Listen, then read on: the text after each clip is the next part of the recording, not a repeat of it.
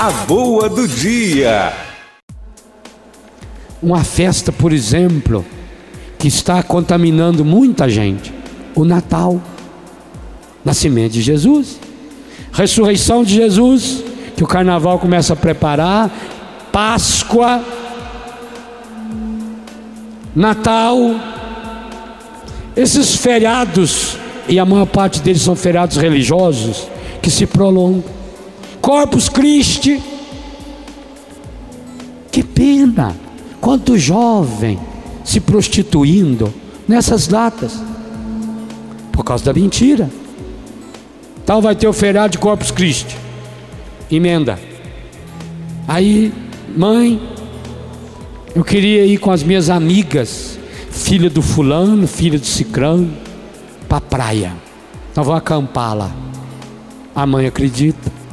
A menina vai se acampar lá na praia, lá no camping.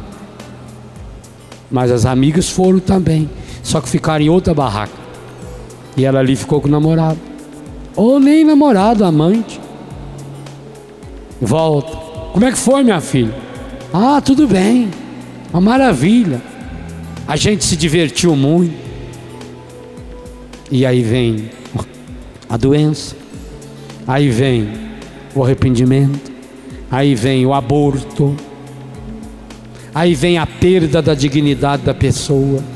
Vai fazer o quê?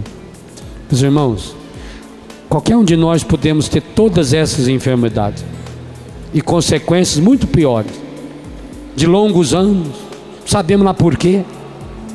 Mas quando a pessoa fica se julgando e se condenando, é isso que acontece.